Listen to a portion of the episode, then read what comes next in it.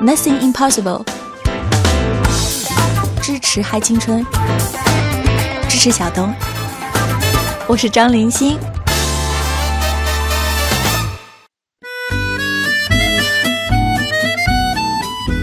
大家好，这里是正在播出的，来自于中央人民广播电台《嗨青春》，我依然还是那个小东小东东。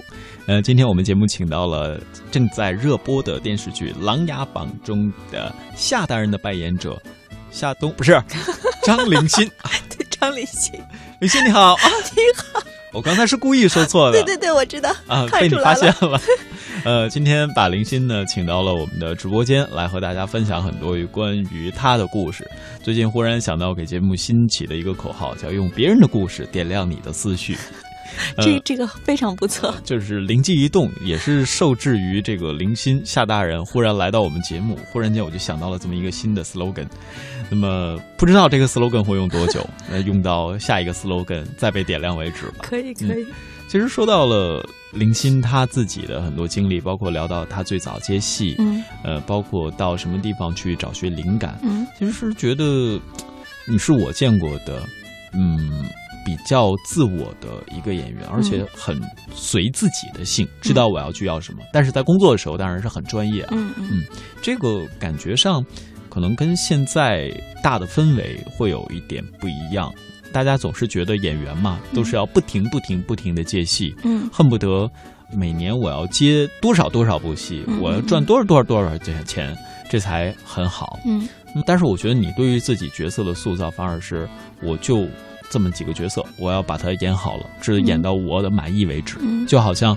你这次饰演的夏大人，那么有听众朋友用花来形容，而我那天也听到一些朋友他们在形容这个角色的时候会说：“我跟你讲，夏冬这个角色那绝对是灵魂人物之一呀。”嗯，虽然他的戏份可能并不如主角那么多，但是呢，正是因为他性格的这种点缀，嗯，反而让这部戏的整个呈现更加丰满。嗯，那你在生活当中，包括跟你接触了这么久，我觉得。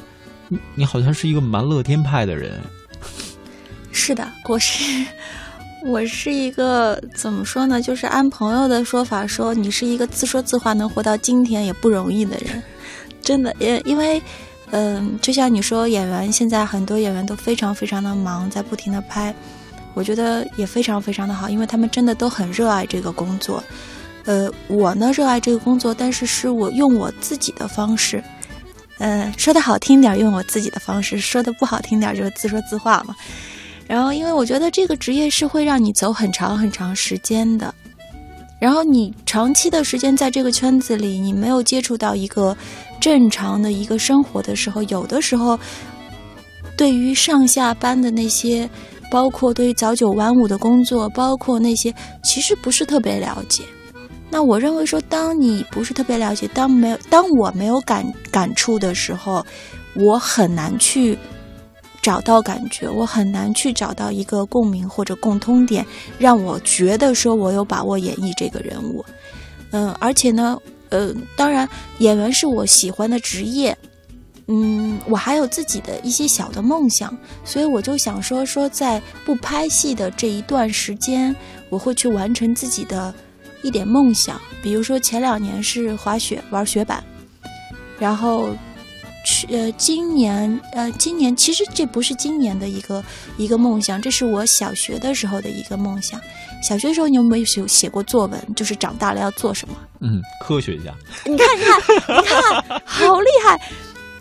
当时很多同学写的是科学家、老师或者军人，写这个比较多。我当时写的是一个厨子。嗯，然后我妈当时就被老师叫去谈话了，就说为什么我是一个没有理想、没有远大抱负的孩子。但是我妈妈向老师解释说，因为我舅舅是一个厨师，但是我一直认为厨厨师在我心目中是一个非常厉害的角色，他是一个艺术家，他要把好吃的食物做得好看，吸引你，所以。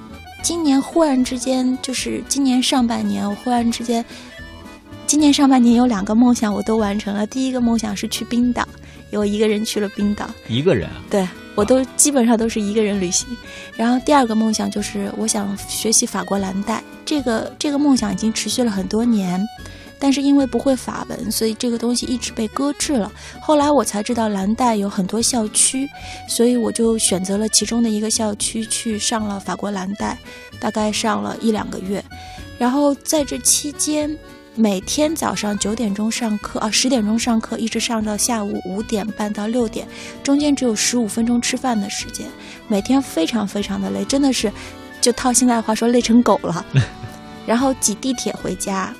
然后租的公寓，每次就是我拿着很多很多面包，挤着地铁，跟着上班族上班，跟着上班族下班的时候，有一天是走在街道里回我公寓的那个街道，就是路灯都开了。我当时那天真的是很累，就我看着路灯，我就在想说呀，对哦，说我就是一个很普通很普通的人，嗯，就是只是。在国内，你从事的一个行业是大家所瞩目的，但是当你到这里来的时候，你就觉得，我现在是一个面包师，嗯，我要做好吃的面包。我现在下课了，回家我要做功课，做完功课做笔记，还要整理房间、打扫卫生，明天还要去上课。我忽然觉得说，找到了一种。在拍戏的时候，或者说前几年没有的一种心态或者感觉，我很享受那种感觉，非常享受。就是你觉得，你看人生有另外一种变化，而且我觉得这种变化让我觉得特别美。就好像我自己也特别喜欢做饭。嗯，其实我小时候除了写我想当科学家，我还写过我想当插眼。然后还写过很多很多很多的角色，但是我觉得，在现在的工作之余，做饭是最能让我整个人放松下来的一个时候。不单是，呃，可能你是这个法国的那个蓝带嘛，然后我比较喜欢的问我自己就是烹饪技术哪家 强？这个其实很棒的。对啊，然后就开始，因为自己毕毕竟不像你能有大段大段的时间到各地去学习厨艺。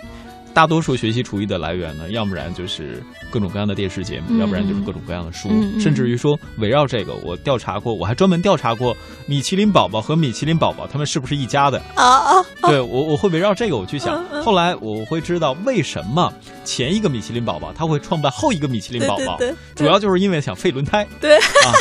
呃，就是类似于这种，就包括摆盘儿，包括里边，甚至于有时候做汤，比如说一个鸡蛋汤，里边要加紫菜，加多少紫菜，加多少盐齁盐，加多少这个酱油，它可能是会让人。由一个做饭的过程，不断的去激发你的专注度，去唤醒你的灵感，甚至于说会把它去变化出来。甚至我在节目里，我记得跟大家分享过，我原来最早还做过一段时间美食节目。啊，嗯，那段时间甚至于连刀工啊自己都要练。哦，那那个超爱的，真各种各样的厨子，嗯嗯，厨师，厨师，大大师们，对，是厨师，对，去去学习啊，嗯。然后呢？因为我对这个职业本身我是很爱的，所以我难免有一些戏谑。我们私底下可以交流一下吗？是。然后包括去摆盘，就经常有机会到家做客的小伙伴都会说：“哎，原来主持人他其实也可以用这样的方式来呈现。”对。所以刚才在你说你去通过不同的方式来激发自己的。找到自己的时候，我一直在想，我们大家也都可以用自己最能放松的方式，嗯，去找到你自己，嗯，然后你再回来。像现在大家总会说，我要到各个地方去旅游、去旅行，其实是在旅的是什么？旅的是心，是是，你的心灵可能会向各种各样的方向去发散，对，就好像说，明星，因为他演戏的话呢，他是长得比较年轻的老前辈。像现在大家总会说，我要到各个地方去旅游、去旅行，其实是在旅的是什么？旅的是心，是是，你的心灵可能会向各种各样的方向去发散。对，就好像说，明星因为他演戏的话呢，他是长得比较年轻的老前辈。对，不不不，不用不用替我演示这个。但是呃，这个就是演艺圈里嘛，如果看面相的话，他应该是非常年轻的老前辈。谢谢你了。呃，但是我觉得你整个把自己心态就摆的特别好。其实，其实我我觉得就是怎么说呢？你想要达到的目标，其实真的是你着急是达达到不了的。与其说在你着急的过程中把自己的心态毁掉了，因为真的是，如果心态不好的话，你会毁掉很多东西，你的生活、你的家庭、你周围的人、你的朋友。其实你毁的最多的是你的家人和你的朋友，嗯，因为你的心态会影响到他们的情绪。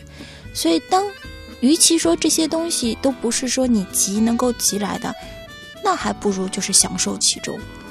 这真的是这可能听上去是乐观，有时候也有一点点小悲观，因为这个世界上的事不是你说了算，也不是我说了算。嗯，很多东西是天时地利人和，那只要有一个东西没有达到，那这件事情就……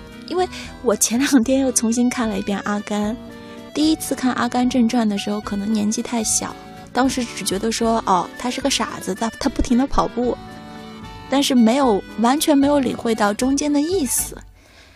然后最近一次看阿甘的时候，忽然之间看着看着，我就觉得这个戏的含义是非常的好的。其实阿甘他做了什么？他做任何事情，他没有要求结果，他只是在做。包括他去跑步，他把打乒乓球的时候，他跟别人都不一样，他就是一直低着头打打。打，然后那边换对手，然后跟获奖，然后包括橄榄球，他只是不停的跑跑跑，他没有要求过说他要什么的结果或者结局。但是我认为，就像他妈妈最后说的那句话，说啊说其实命运就像一个巧克力，你完全不知道你到最后吃的是哪一个。但我过多的感觉就是说，总有一天你会吃到那个巧克力的。嗯哼。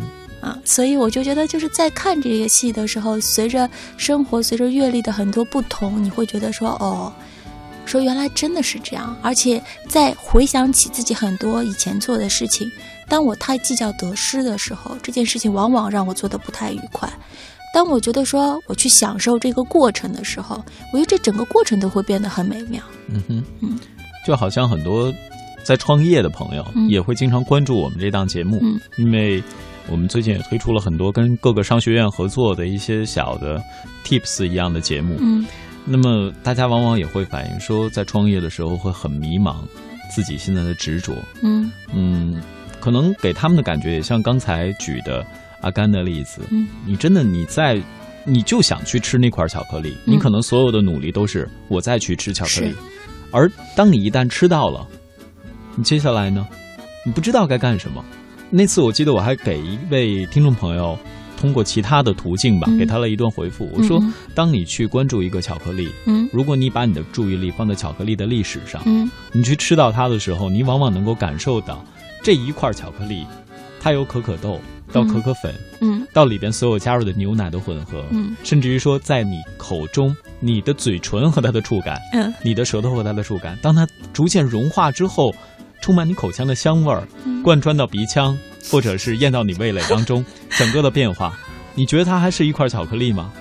他当时没有说话，嗯，然后后来呢，跟大家去去讲过类似的一些东西，大家会说，哎，仿佛你在享受，尤其是去把它的来龙去脉都搞清的时候，你的整个体验也会随着你的。付出，嗯，而产生变化，嗯，所以就好像好像说，现在我们做主持人也好，嗯嗯，包括林欣坐在对面，他一直是做演员也好，嗯，可能我们都是会不断的在向这个行业内部去做一些探究，对。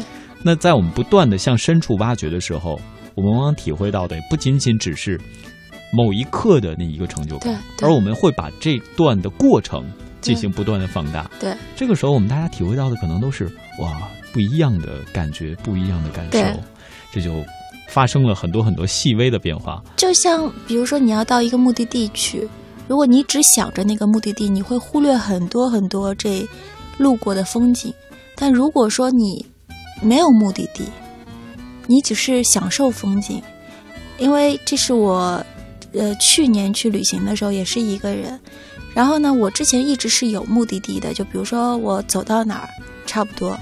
然后这一路上我就埋头走，吃着零食，然后打着微信，一路来头走。结果忽然间有一天是我忘了是没有带手机，然后我就再往前走的时候，我就觉得哎呀挺无聊的，就没带手机，没人跟我聊天，一路走。忽然之间呢，走岔路了，走岔路了，我想那也无所谓目的地了，那就走吧，走哪算哪吧。但是忽然之间，你就看到的那一路风景，是你从来没有想象到的，是你在这之前你从来没有注意到的东西。而且甚至于说走到一半都不想走了，就坐在那儿发呆，说原来这么美啊！那为什么前一段时间我没有发现？